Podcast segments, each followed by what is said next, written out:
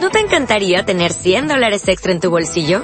Haz que un experto bilingüe de TurboTax declare tus impuestos para el 31 de marzo y obtén 100 dólares de vuelta al instante. Porque no importa cuáles hayan sido tus logros del año pasado, TurboTax hace que cuenten. Obtén 100 dólares de vuelta y tus impuestos con 100% de precisión. Solo con Intuit TurboTax. Debes declarar para el 31 de marzo. Crédito solo aplicable al costo de la presentación federal con TurboTax Full Service. Oferta sujeta a cambios o cancelación en cualquier momento. yeah!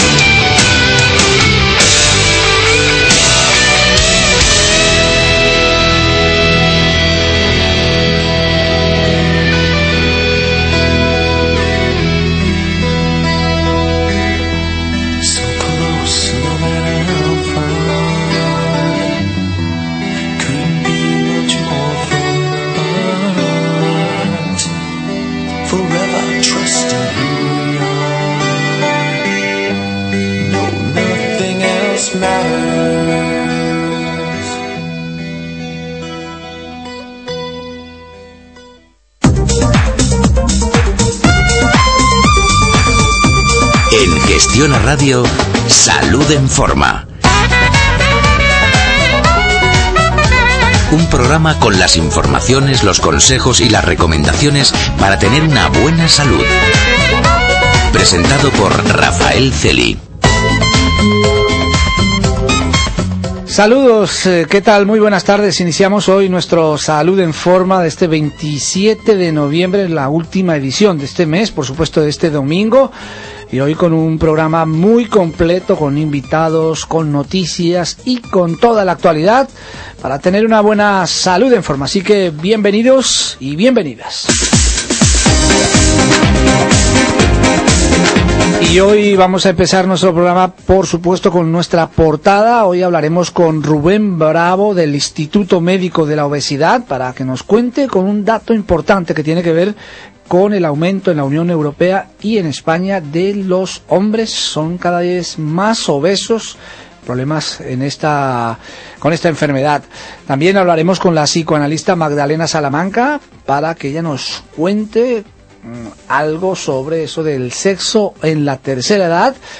Y también tendremos a otros invitados especiales, a la defensora del paciente, y hablaremos de noticias importantes eh, sobre todo por esa decisión al menos de la del Ministerio de Sanidad de lanzar una campaña para recordar el uso de los medicamentos y mucha atención el uso también del paracetamol que hay que hacerlo con cuidado. Y por supuesto tendremos un invitado especial para hablarnos don Eduardo Navas que nos va a hablar de qué es eso de la inteligencia financiera. Eso y mucho más aquí en nuestro Salud en Forma de Gestión a Radio. Les recordamos, tenemos un correo electrónico, programa salud en forma, arroba gestionaradio.com y nuestra web, por supuesto, www.gestionaradio.com. Vamos ya a empezar nuestro programa.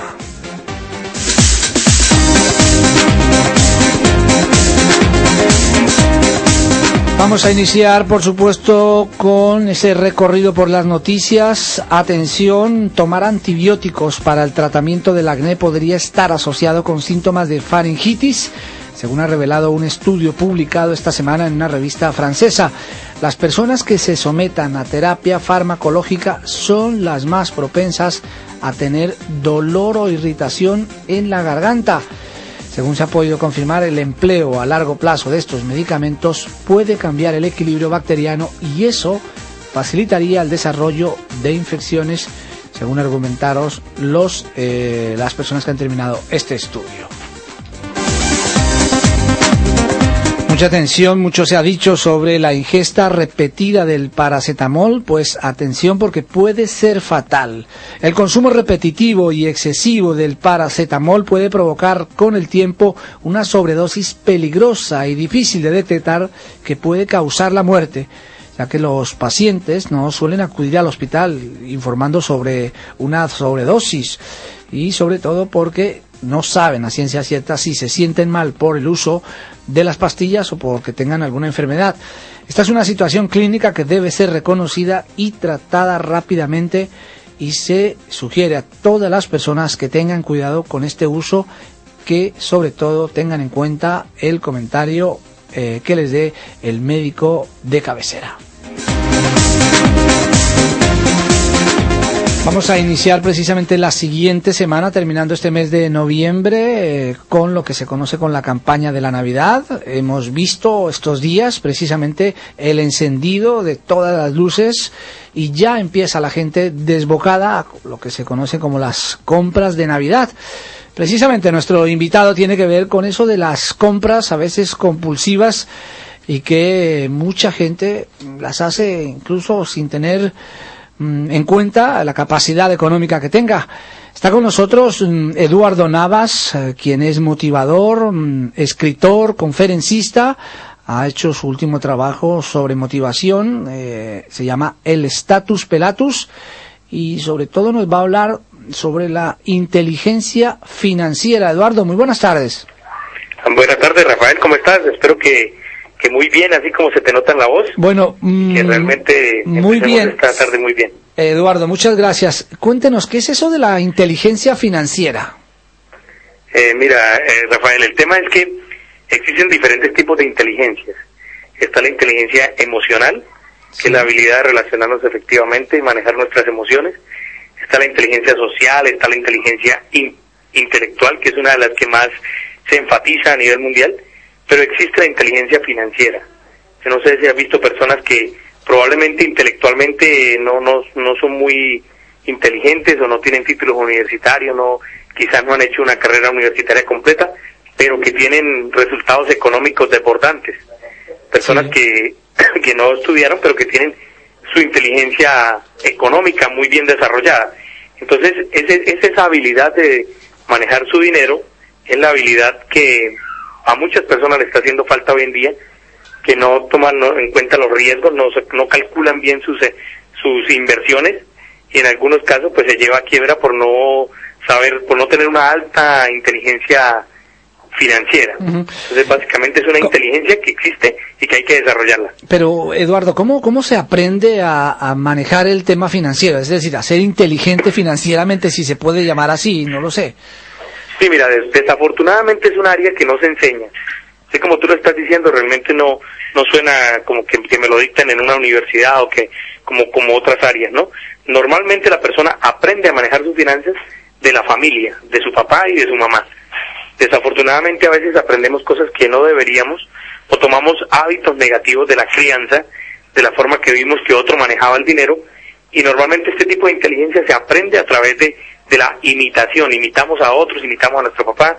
Por eso mucha gente dice que, que la, pobreza es heredable, pero no, la pobreza no se hereda, lo que se hereda es la forma de manejar el dinero. Por eso tú ves que probablemente un rico hereda a un hijo rico, porque le hereda hábitos, formas de pensar, y en definitiva a esa persona pues le queda mucho más fácil lograr aumentar su ingreso o mantener su estatus económico.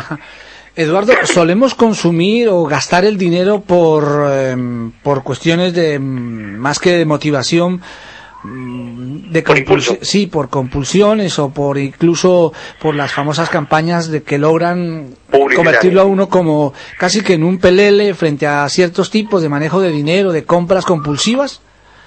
Por supuesto, mira, dicen que cuando la cuando la emoción sube, la inteligencia baja. O sea, cuando las emociones las aumentamos, nuestra inteligencia, digamos, nuestro concepto, eh, la emoción sube, la inteligencia se nos va al piso. Por eso yo siempre le recomiendo a las personas, cuando vaya a comprar algo, cómprelo racionalmente. Pero cuando vaya a vender algo, véndalo emocionalmente. Muchas personas se suben en un coche y les parece muy lindo y se emocionan y no no hacen un, un razonamiento de si esto es o no lo que necesito en este momento.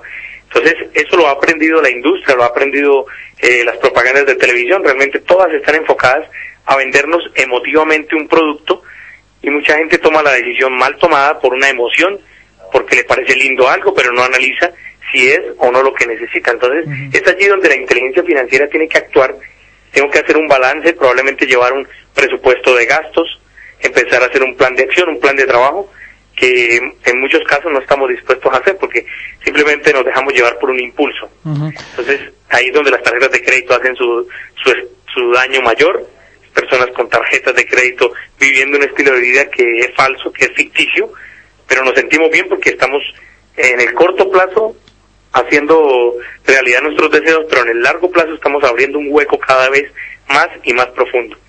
Eduardo, eh, viene la Navidad. En todo el mundo eh, la gente parece que mm, se le grabará un chip de que a partir de ahora hay que gastar para los regalos de los niños, de la familia.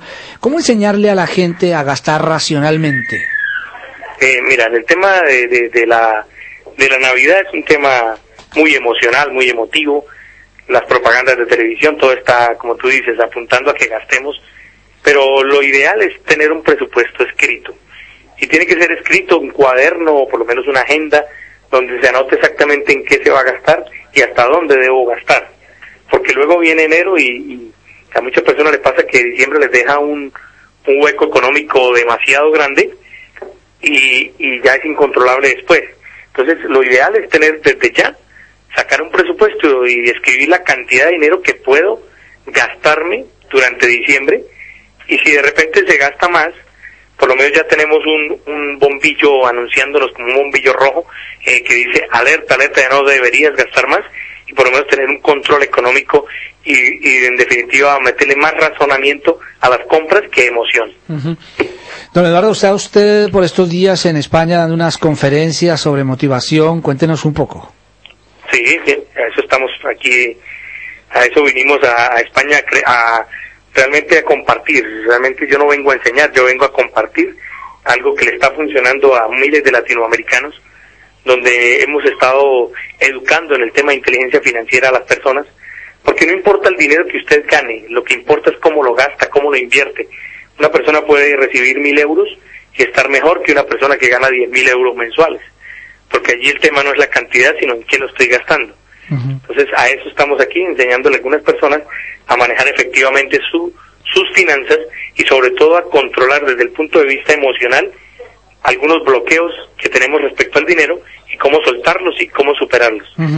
la, la, cultura del dinero se tiene en todas partes, eh, quizá en algunos países más que en otros. En Estados Unidos el consumismo es total, en Europa quizás somos un poco más eh, frenados. En América Latina tenemos las dos opciones, es decir, la influencia americana, la influencia europea, pero desde su conocimiento, don Eduardo, ¿cuál, ¿cuál es el ciudadano que gasta más? ¿El del latinoamericano, el europeo, el norteamericano?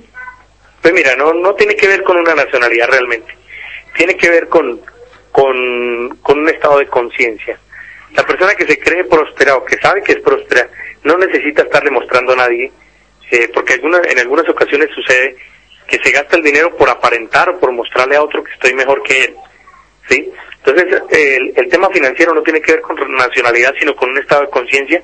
Existen países que tienen un nivel de conciencia superior donde realmente se tiene un control económico, países como Japón, donde realmente muchas personas eh, pasa hasta lo contrario, ¿no? Se tiene tanto control financiero que ya no se disfruta. Entonces la idea es mantener un equilibrio y tener sobre todo, insisto mucho, en un presupuesto escrito para que sepamos exactamente hasta dónde podemos gastar, porque no se trata de dejar de divertirnos o dejar de ir al cine o dejar de ir de pronto a una tapa, como se dice aquí, pero sí es tener por lo menos el control económico y saber hasta dónde debo gastar y como cualquier empresa tener un presupuesto. Cualquier empresa que no tiene un libro, una contabilidad, un presupuesto, se va a quiebra. ¿Por qué no hacer lo mismo en nuestros hogares? Tener una contabilidad y tener eh, medido exactamente en qué voy a gastar mensualmente. Bueno, don Eduardo Navas, para antes de terminar y para despedirle y agradecerle que esté con nosotros en Gestión a Radio, sabemos que se, está preparando para unas conferencias. Háblenos un poco de este último libro, el Status Pelatus. Eh, ¿De qué va? Mira, el, título del libro dice el Status Pelatus, porque hay personas que tienen estatus pero andan pelatus, están pelatus. Sí, es una expresión muy latina de no tener, ¿no? Sí. sí, sí, sí, es una expresión muy latina como queriendo decir, bueno, tú tienes de pronto apariencia, pero realmente estás eh, en un hueco financiero. De hecho, la, el subtítulo, subtítulo del libro es comprar cosas que, o sea, la definición de estatus pelatos es comprar cosas que no necesitas con dinero que no tienes para impresionar a la gente que te cae mal. Y realmente eso es un, es un subtítulo muy sugestivo que lo que hace ver es, eh, este libro realmente lo que trata son de los 17 errores financieros más comunes que existen. Existen errores financieros como el no ahorrar, como el tener el hábito de no ahorro, sino de la deuda. Eso es un error económico grande. Otro, eh, existen muchos errores con el tema del dinero, los cuales están incluidos en este libro. Y en el libro estamos hablando de las fórmulas, algunos consejos, algunas historias reales de personas que han salido de sus deudas, que han salido de sus problemas económicos, simplemente teniendo disciplina y un presupuesto y llevando sobre todo un estado de conciencia diferente respecto al dinero. De eso trata el libro y nada, que también quería invitarte a, que las personas eh, revisen nuestra página www.eduardonavas.com eduardonavas.com donde encontrarán algunos videos, alguna información poco más profunda y, de otro tipo de temas como motivación, autoestima, liderazgo que también lo, lo tocamos allí en, esa página. Bueno, eh, no le quiero despedir sin que nos diga cinco consejos rápidos para tener una inteligencia financiera y para eso, para poder gastar el dinero racionalmente. Primero, ahorre el 10% de lo que se gana. Ese es uno de los mejores consejos que puedo, que puedo darle a cualquier persona. Tome el hábito de ahorrar el 10% durante 10 años. Usted puede tener una, una fortuna realmente ahorrada si saca el 10% de lo que se gana, primero. Segundo, maneje un presupuesto de gastos, eh, es decir, ah, escriba en qué está gastando su dinero para que al final del mes sepa en dónde puede estar de pronto su hueco financiero o, su acierto financiero, porque realmente el, libro de, contabilidad nuestra personal es como una bola de cristal que me muestra el futuro económico de una persona. Si estoy gastando demasiado en vicios, si estoy gastando demasiado en, eh, no sé, en demasiado eh, trago o cosas así, probablemente te puedo descubrir a través de ese libro, de ese cuaderno de, gastos, puedo saber si voy bien o voy mal. Segundo, tercero, rodéese con personas exitosas. Ese es un, un consejo que funciona muy bien porque a veces estamos con personas que todo el tiempo están sin dinero, que su forma de pensar es pobre, que sus hábitos son pobres, y tenemos que cambiar y la única forma de cambiar es cambiando de, relación. Cuarto, si quiere ganar dinero, estudie el tema del dinero. Existen hoy en día muchos libros, muchas páginas de internet que realmente te pueden ayudar a cambiar el concepto que tenemos del dinero y darnos cuenta que las crisis simplemente son oportunidades disfrazadas y que siempre cuando alguien está llorando hay otro que está vendiendo pañuelos. Entonces la idea es que nos enfoquemos a partir de hoy a vender pañuelos y no a llorar. Nos queda faltando una, dicho cuatro, don Eduardo, no sé si lo pongo en un aprieto. Sí, estaba sumándolas. sí, sí, sí, sí, sí. Y la quinta podría ser, eh, es que hay muchas, ¿eh? Realmente hay, hay demasiadas recomendaciones con el tema del dinero, pero sobre todo darnos cuenta que el dinero es nuestro amigo y que ese sería el quinto, tomar esto como un juego. Cuando, cuando una persona se divierte haciendo dinero, realmente deja de ser una carga, deja de ser una obligación o una tortura, empezar a disfrutarse este tema de de hacer una de, de hacer fortuna no no que sea un trabajo como una obligación o algunas personas van a trabajar obligados algunos van como, como con la cruz en la espalda entonces es divertirlos haciendo dinero. Bueno, pues ahí está don Eduardo Navas, motivador, conferencista, que está promoviendo esto de la inteligencia financiera que tanta falta nos hace a muchos ciudadanos. Y sobre todo lo tienen en un libro que se llama El Status Pelatus, lo pueden conseguir en internet www punto Eduardo Navas, todo junto, punto com, y ahí pueden encontrar más sobre este hombre motivador, conferencista latinoamericano que está por estos días aquí en nuestro país. Don Eduardo, que tenga muy buenas tardes, gracias por acompañarnos. Ok, Rafael, un placer saludarte y espero volver muy pronto a Europa para volver a compartir estos temas. Sí, señor, pues eh, nosotros vamos a seguir en nuestro Salud en Forma, hablando de otros temas, enseguida tenemos otro invitado especial, para hablar de una encuesta que ha salido sobre la obesidad en nuestro país. Ya regresamos. Salud en Forma, el programa de gestión a radio que te ayuda a tener una buena salud.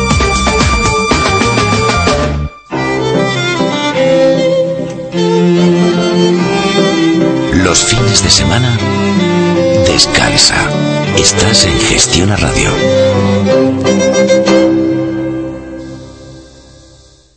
Fosa de las Marianas, la cavidad más profunda del planeta, 11.000 metros por debajo del nivel del mar. Hasta aquí han bajado las cotizaciones de algunos valores. ¿Y ese alarido? ¿Lo han escuchado? Es el grito de júbilo de un trader que ha descubierto que en Selfbank puede escoger entre cientos de valores ofertados por otros inversores para venderlos a crédito y ganar, aunque la bolsa esté bajando. Y ahora puedes conseguir gratis un iPad 2 sin sorteos. Más información en selfbank.es o llamando al teléfono 902 88 88 88. Ahora haces clic aquí y listo. ¿Ya está? ¡Oh! ¡Qué inventos estos de Seur! Parece mentira que podamos enviar jamón al peque por el ordenador. Lo que faltaba. Ahora ya no vuelve del Erasmus. Envíes lo que envíes, con Seur acierta seguro.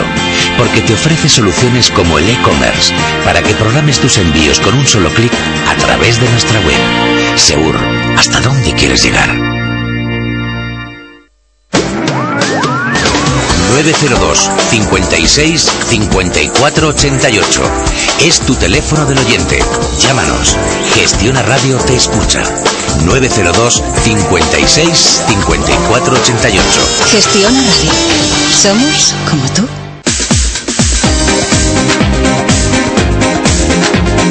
Bueno, vamos a regresar con las noticias. El Ministerio de Sanidad y Política Social ha puesto en marcha una campaña que bajo el lema dice los medicamentos no los tomes a la ligera y los medicamentos no son un juego, que además pretende fomentar el uso racional de los medicamentos y evitar su consumo de forma inapropiada o injustificada.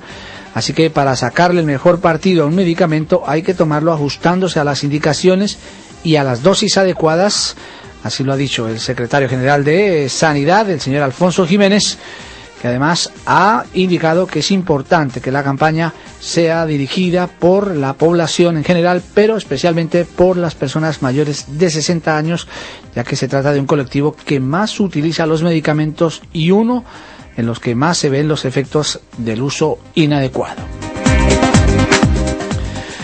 Otra encuesta, esta vez que habla de los hombres españoles, están entre los más obesos de la Unión Europea. Los hombres de España están entre los que más problema de obesidad presentan en la Unión Europea, de acuerdo a los datos publicados esta semana por la Oficina Europea de Estadística, que coloca a los españoles en el séptimo puesto de un ranking de los hombres más obesos, por detrás de Malta, Reino Unido, Hungría, República Checa, Grecia y Polonia. En el caso de las mujeres, el resultado es inverso ya que las mujeres españolas se colocan entre las menos obesas de los países de la Unión Europea, tenidos en cuenta para esta encuesta. Así que las mujeres ocupan el puesto 14 con un porcentaje del 14,4%. Precisamente sobre este tema de la obesidad está con nosotros Rubén Bravo, quien es supervisor del Departamento de Endocrinología y Nutrición del Instituto Médico de Obesidad de Madrid. Eh, Rubén, muy buenas tardes. Hola, ¿qué tal? Buenas tardes. Bueno, Rubén, esto, esta encuesta nos debe preocupar el hecho de que ya España se ubique en un puesto más de las personas, sobre todo los hombres, con mayor obesidad. Pues nosotros, eh, extrapolando esos datos al movimiento que podemos tener en una consulta y a, otras encuestas, eh, posiblemente se deba a ese dato de los hombres eh, porque estos no suelen acudir o no detectan esa obesidad o ese sobrepeso como un problema. La mayoría de lo que acuden a nuestras consultas, unos 2.000, 3.000 al año, eh, son mujeres. El 80% de las pacientes que tenemos son mujeres. Si ven un problema eh, de salud, un problema estético también, y quieren buscarle solución, pero los hombres con esa barriga de la felicidad, ¿no? Por, por explicarlo de alguna manera, no, no, no lo ven un problema, ¿no? Entonces, claro. No hay conciencia todavía en ese aspecto, es decir, el, parece que también influye la vida sedentaria que llevamos. La vida sedentaria y los malos hábitos alimenticios son la combinación perfecta para tener ese problema de obesidad, ¿no? Si ahora lo sumamos también al estrés, eh, y con la crisis mucho más, aumentándose un 30 o un 40%, también datos de la Unión Europea, de consultas por ansiedad y depresión que luego derivan en trastorno alimenticio, pues está claro que esos datos tienen mucho sentido. ¿no? Eh, ¿Cuál es el, factor que podríamos llamar, eh, Rubén, que puede ser indicador de, que algo está fallando en, la alimentación, en los hábitos que llevamos en España? Primero las cantidades, ¿no? También indicaba la Unión Europea que se comía de media en España tres veces más de lo que una persona necesita, ¿no? Tanto en niños como también en adultos. Y luego las calidades, se come mucho fuera, se come rápido, se, se come comida muy industrial. Eh, la dieta mediterránea de la que siempre hablamos, pues se está perdiendo, ¿no? Y al final, pues nos caracterizamos por ser un país, comer muy sano, o al menos así eh, la mayoría de los turistas que vienen aquí, entre otras cosas, vienen a degustar nuestros platos, pero luego nosotros aquí, los nativos, no, no le hacemos demasiado caso, ¿no? Y, y sí empezamos a, a coger estas, ¿no? estos malos hábitos pues que vienen de Inglaterra o que vienen de Estados Unidos que como bien indica las características están dentro de los países occidentales con mayores índices de obesidad.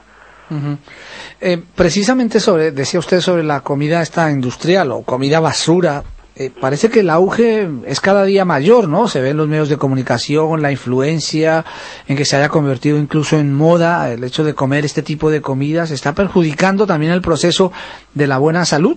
Pues está perjudicando mucho porque aparte de los kilos, pues bueno, la calidad del alimento no es la más adecuada, ¿no?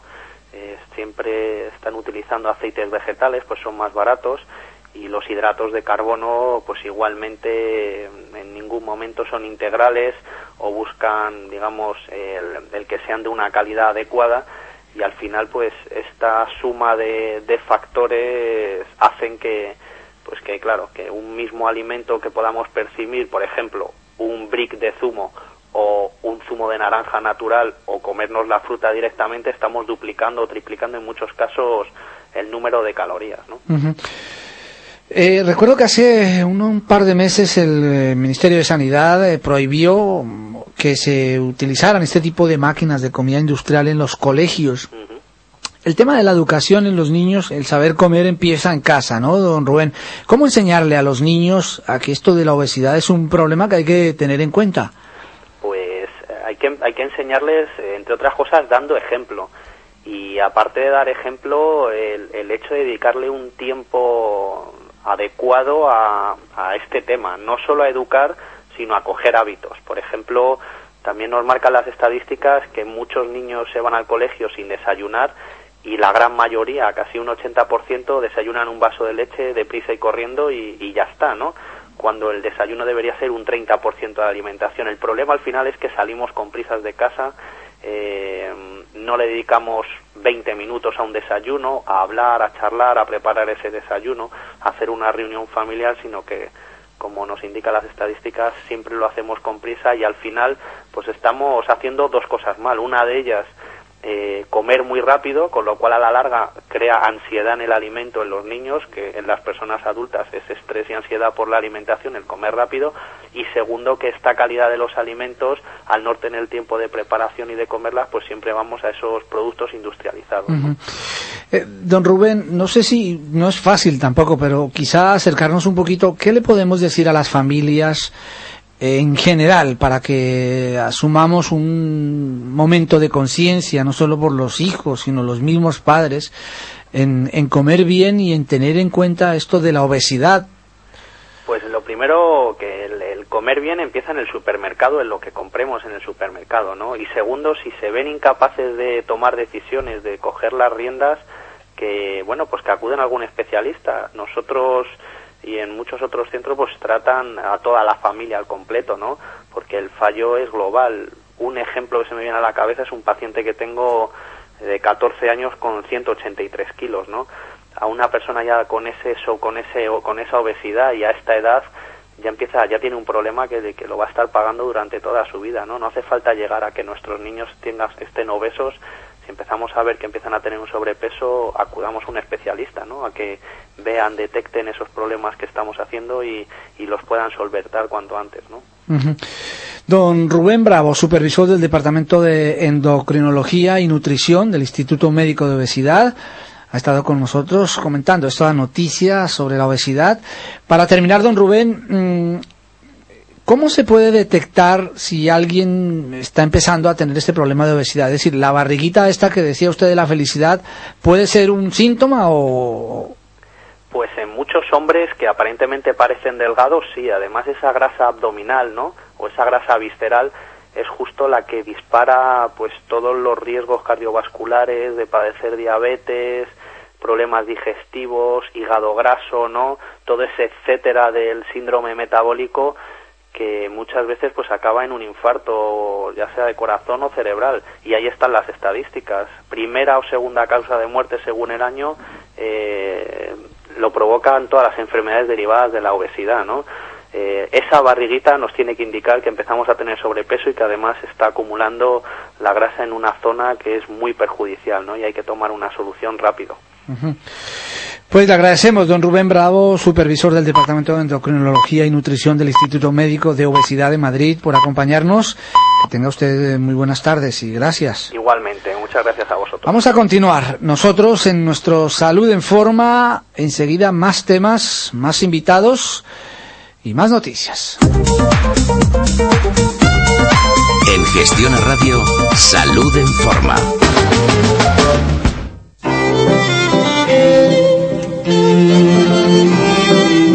Los fines de semana, descansa. Estás en Gestión Radio.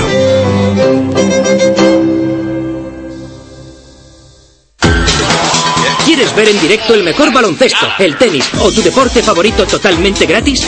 Date de alta en bet365.com y además te regalaremos un bono de 100 euros de bienvenida para apostar en tu deporte favorito. Bet365.com, número uno en apuestas deportivas.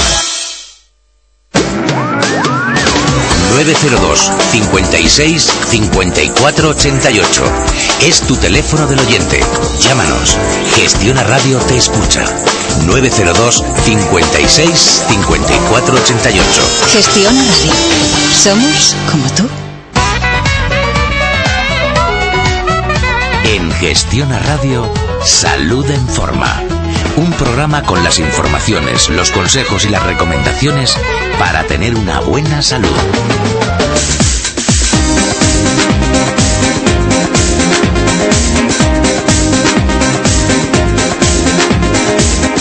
Bueno, vamos a continuar con más noticias. Atención, el secretario general de Sanidad en funciones, Alfonso Jiménez, ha advertido a la Generalitat de que no tiene competencias para cobrar a los ciudadanos por las recetas de los medicamentos, después de que el presidente del gobierno, eh, Artur Mas, anunciase esta semana que va a implantar una tasa a estos productos en el marco de una campaña para fomentar el uso racional de los medicamentos.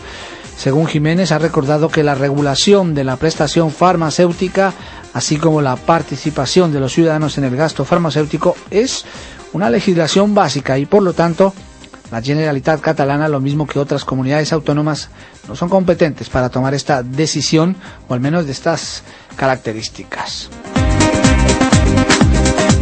Noticia que tiene que ver con la sexualidad de las personas mayores. Atención, se ha conocido que al menos las personas que practican el sexo a edades avanzadas es un indicador infalible de que son mucho más felices.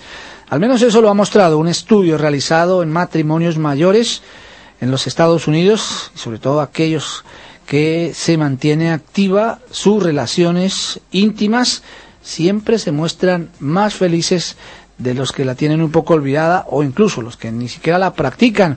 Un total de 238 individuos casados de más de 65 años respondieron a cuestiones de tipo como cuántas veces había practicado el sexo en los últimos 12 meses, incluyendo como tal el sexo vaginal, anal y oral.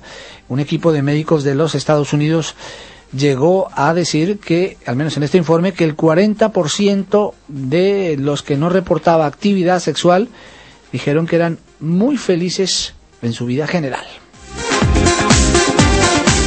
Pues a propósito de este tema de la salud y el sexo, está con nosotros eh, la psicoanalista Magdalena Salamanca, conocedora, por supuesto, de este tema. Magdalena, muy buenas tardes.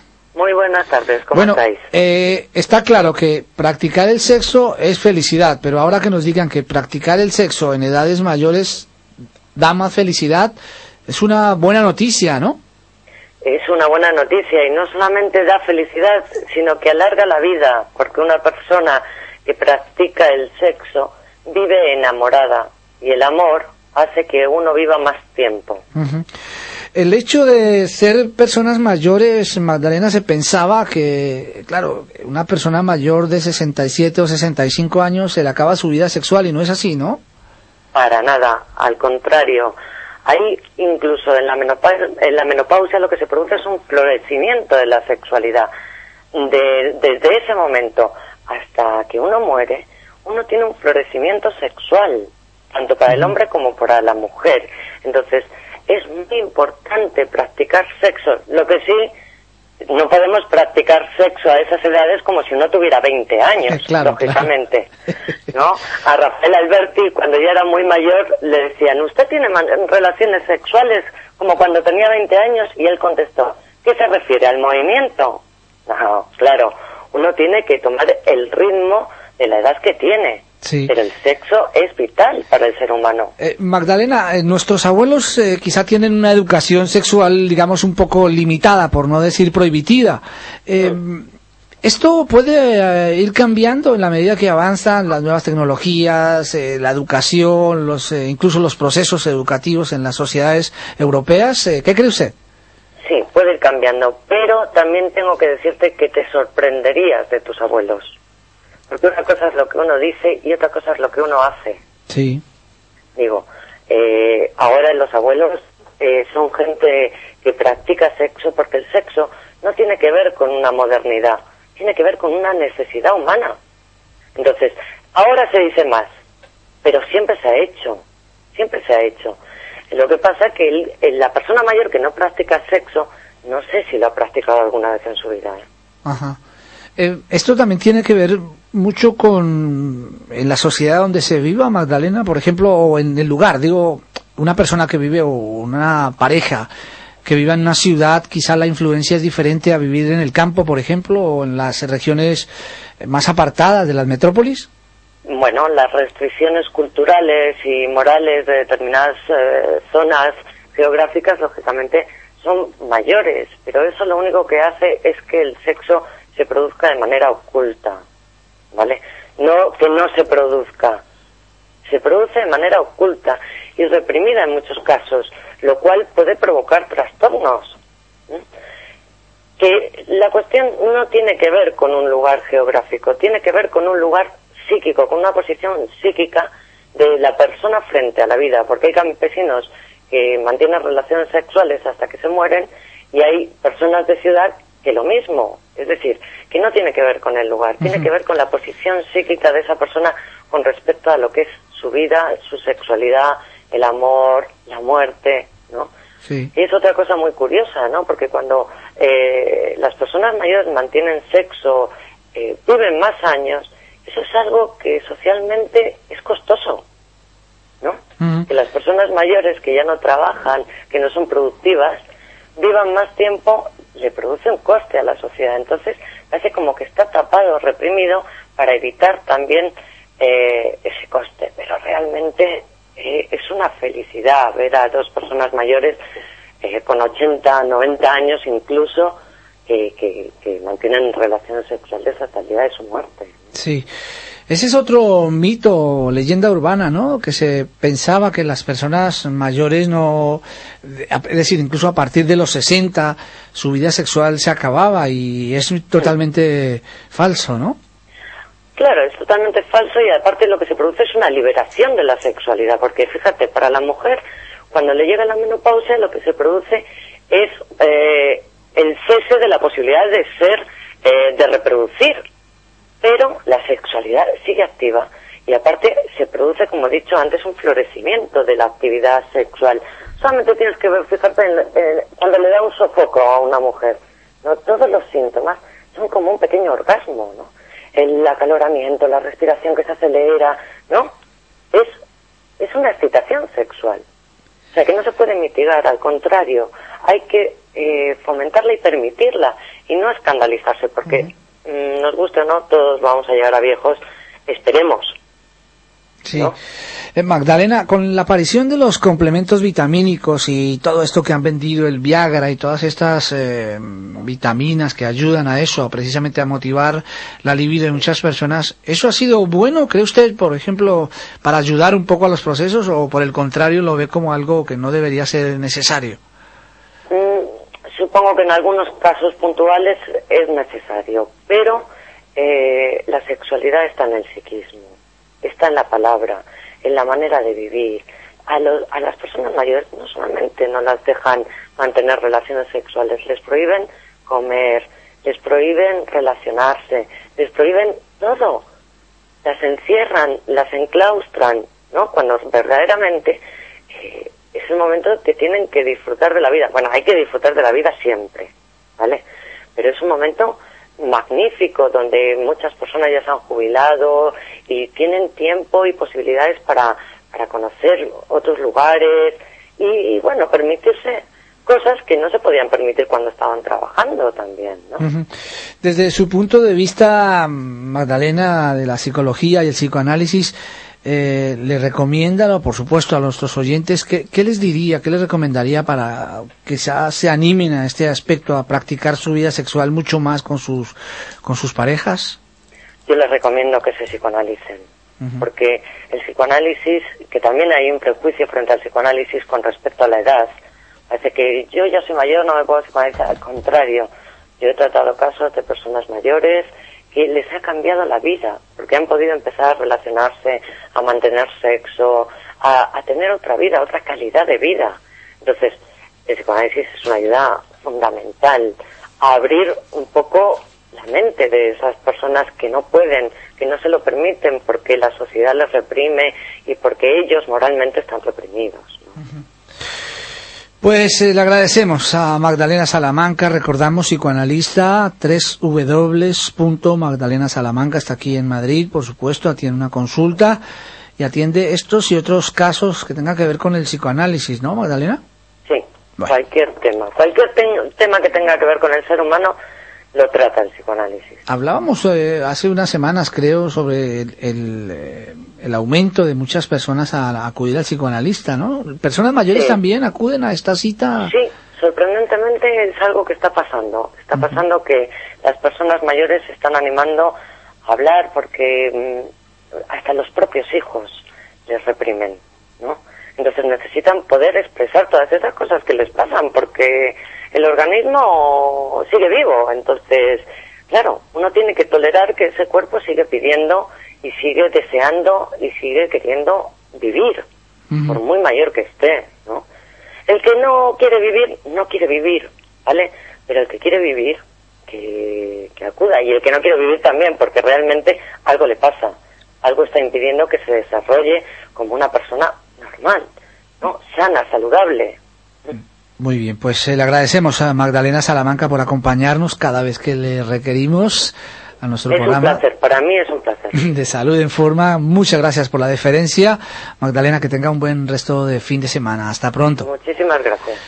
Vamos a continuar aquí en eh, Salud en Forma. Recordarles que tenemos un correo electrónico www.gestiona eh, programa www.gestionaradio.com es nuestra web y nuestro correo electrónico es programa salud en forma, programa salud en forma todo junto, arroba gestionaradio.com, acompañándoles todos los fines de semana a esta hora, lo de la comida, quizá algunos ya estén empezando a comer, otros apenas en el aperitivo, nosotros mientras tanto compartiendo todas las noticias, las informaciones aquí en Salud en Forma. Salud en Forma, el programa de gestión a radio que te ayuda a tener una buena salud. Ahora haces clic aquí y listo. ¿Ya está? ¡Oh! ¡Qué inventos estos de Seur! Parece mentira que podamos enviar jamón al peque por el ordenador. Lo que faltaba. Ahora ya no vuelve del Erasmus. Envíes lo que envíes, con Seur acierta seguro. Porque te ofrece soluciones como el e-commerce para que programes tus envíos con un solo clic a través de nuestra web. Seur, ¿hasta dónde quieres llegar? Fosa de las Marianas, la cavidad más profunda del planeta, 11.000 metros por debajo del nivel del mar. Hasta aquí han bajado las cotizaciones de algunos valores. ¡Yahoo! ¿Y ese alarido? ¿Lo han escuchado? Es el grito de júbilo de un trader que ha descubierto que en Selfbank puede escoger entre cientos de valores ofertados por otros inversores para venderlos a crédito y ganar, aunque la bolsa esté bajando. Y ahora puedes conseguir gratis un iPad 2 sin sorteos. Más información en selfbank.es o llamando al teléfono 902 88 88 88.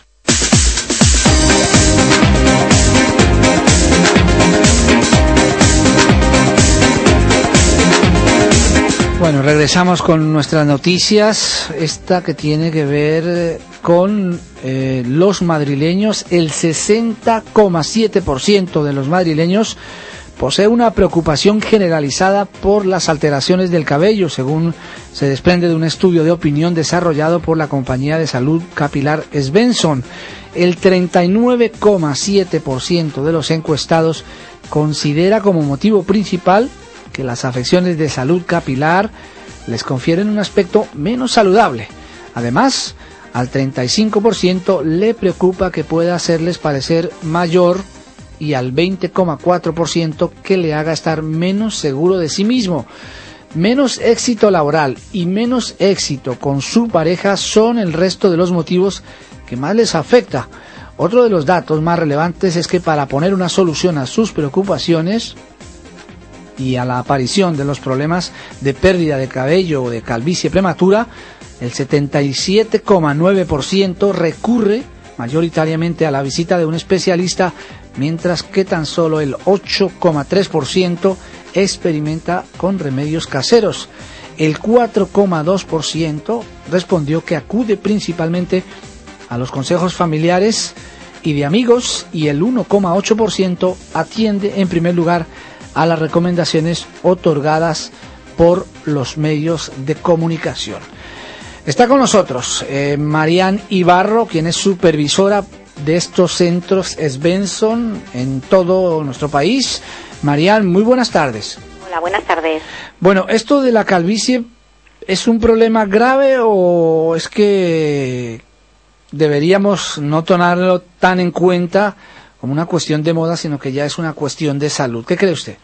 Hombre, eh, en cuestión de gravedad, la palabra gravedad depende de cada persona lo que le preocupe, claro. Eh, habrá personas que no le preocupan, como usted bien ha dicho, dentro de lo que son los porcentajes y que no acuden ni siquiera pues utilizan remedios caseros. Cuando a alguien realmente le preocupa, ya no estamos hablando solamente de un tema estético, sino también de salud, claro que sí, porque si el pelo nos lo da la naturaleza, ¿por qué no podemos hacer algo para poder mantenerlo, no?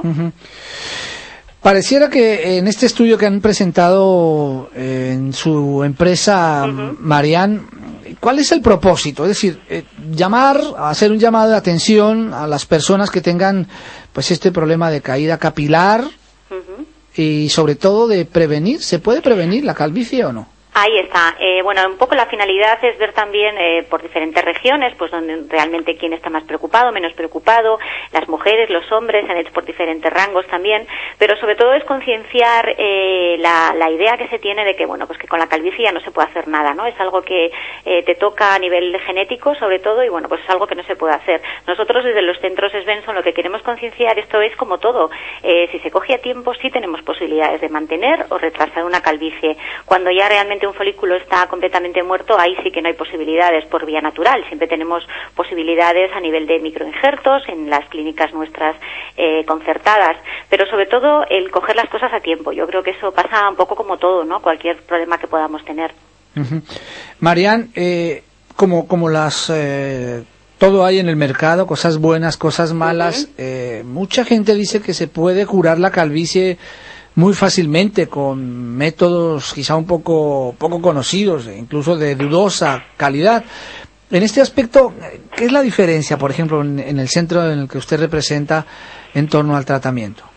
Eh, bueno, nosotros, eh, como bien dice, lo que son los, los métodos milagro, etcétera, y yo creo que al final tenemos que tener estudios demostrados, tenemos que tener eh, estudios científicos, como nosotros seguimos investigando día a día, y sobre todo, por ejemplo, tenemos una innovación que no la tiene nadie, que es el, un test, un test genético, el HARDIEX, que nos permite ver a través del ADN de la persona si esa persona ha heredado el gen de la alopecia androgenética, por ejemplo, que es una de las más comunes entre los hombres.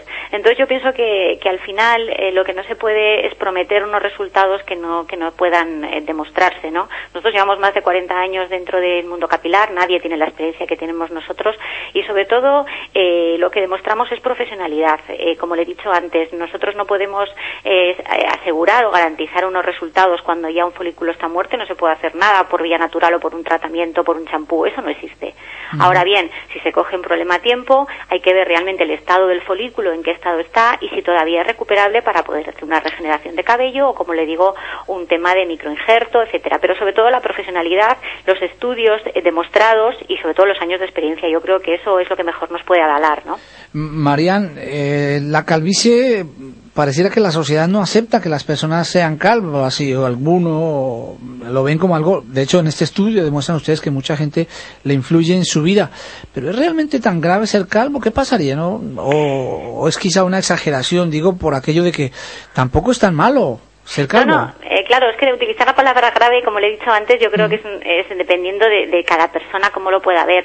Por ejemplo, en las mujeres, en las cuales tenemos un porcentaje altísimo también de mujeres con Sí. problemas capilares, cada vez más, la gente piensa que solamente los hombres tienen problemas y las mujeres eh, cada día más, pues por, un, por- es por otras causas, muchas más diversas, a nivel eh, también, eh, pues en este caso, con temas de alimentación, incluso nos puede afectar, aunque también el hombre, pero sobre todo hormonal, etcétera. Pero sobre todo, eh, yo pienso que es más bien a nivel de seguridad, eh, seguridad personal. Una mujer, un hombre sin pelo por la calle no llama la atención, la gente no se gira, pero una mujer sin pelo todavía Pero, ópticamente sí. es algo que no está casi ni, ni, ni aceptado en la sociedad. Entonces, claro, que sea grave o no sea grave, todo depende de la persona que lo vea. Y sobre todo creo que en un hombre también causa inseguridad, quizás el ir perdiendo el pelo, pero sobre todo en una mujer muchísimo más, claro.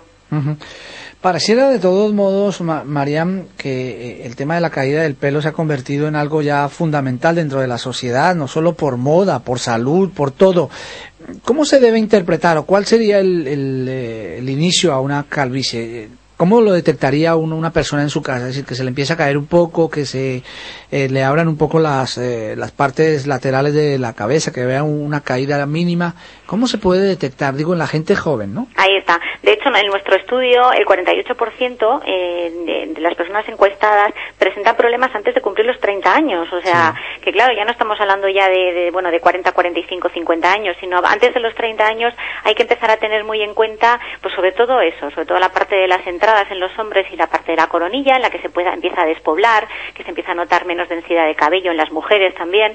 Entonces, ahí es buen momento para poder acudir a Svensson, poder hacer una consulta completamente gratuita que nosotros le ofrecemos y sobre todo asesorarse, asesorarse qué se puede hacer. O sea, si ya es demasiado tarde, como decía yo antes, ahí no hay ningún pro- producto milagro, ¿no? Sino coger las cosas a tiempo y ver qué opciones tenemos para poder, como le digo, mantener, eh, ralentizar o incluso recuperar si todavía hay un folículo en el que esté latente, ¿no?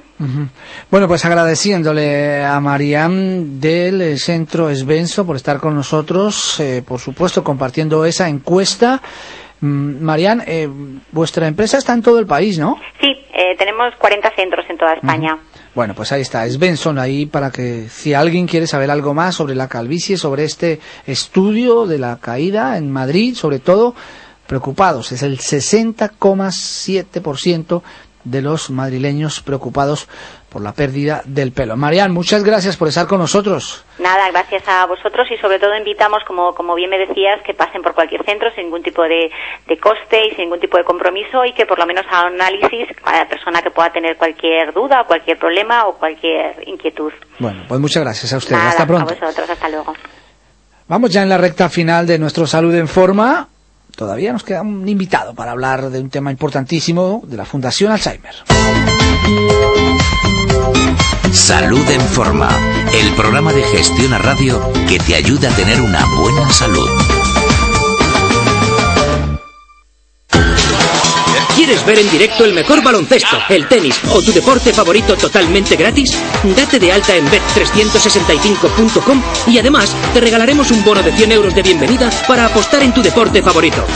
Bet365.com, número uno en apuestas deportivas. 902 56 54 88.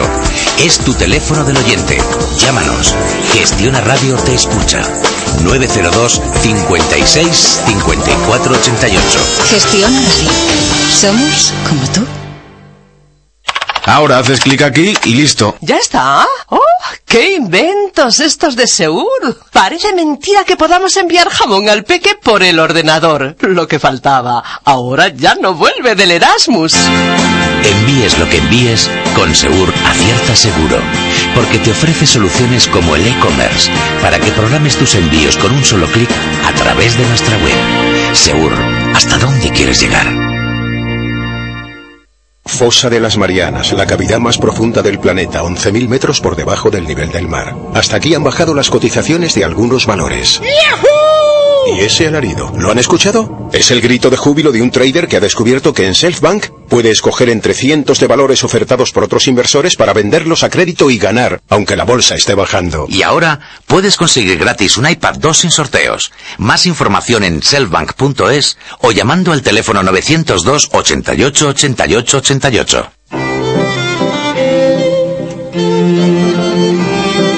Los fines de semana, descansa. Estás en Gestiona Radio.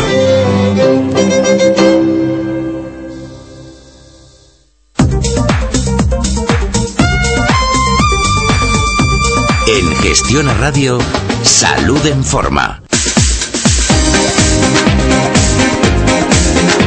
Bueno, nuestro último bloque informativo de noticias tiene que ver eh, precisamente con una investigación, un grupo de investigadores especializados en el tratamiento de la esquizofrenia y la demencia ha descrito la actuación de las drogas antipsicóticas que se dirigen a un complejo de dos receptores de la superficie de las células del cerebro como un desarrollo bueno y positivo para mejorar sobre todo los fármacos antipsicóticos que utilizan las personas que padecen enfermedades de la esquizofrenia o la demencia. Según este estudio, estos medicamentos van a ayudar sobre todo a que los pacientes mejoren su desarrollo, su adaptación a la sociedad y que además presenten comportamientos más tranquilos. En ese mismo estudio dice que los dos receptores cerebrales que unen la serotonina y la glutamato en el exterior de la célula forman un complejo en las áreas del cerebro que muestran un mal funcionamiento en esos pacientes y que ahora, al menos con ese nuevo estudio, puede cambiar esa situación. Otra noticia que tiene que ver con Europa, esta vez la Comisión Europea ha lanzado un ultimato a nuestro país para que deje de negarse a expedir la tarjeta sanitaria europea a los ciudadanos extranjeros de la Unión Europea que no ejerzan ningún tipo de actividad ni económica ni que tampoco sean pensionistas, pero eso sí, que tengan derecho a la asistencia sanitaria por residir en las comunidades autónomas de Andalucía y de Valencia, dado que la legislación española permite a estas personas el acceso a los sistemas públicos de asistencia sanitaria, precisamente en esta región, en Andalucía y en Valencia, por ser personas aseguradas, según esa normativa de la Unión Europea sobre la coordinación de la seguridad social, deben poder beneficiarse de prestaciones a las que tienen derecho por tener la tarjeta sanitaria europea.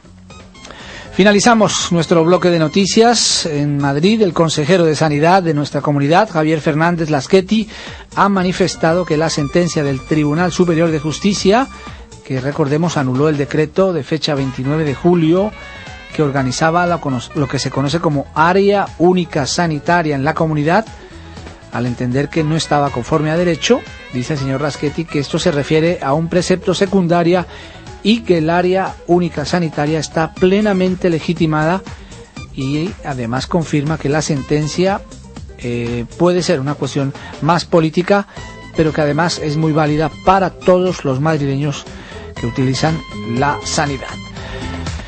Nosotros ya llegamos a nuestro final de este programa de Gestión a Radio de Salud en Forma.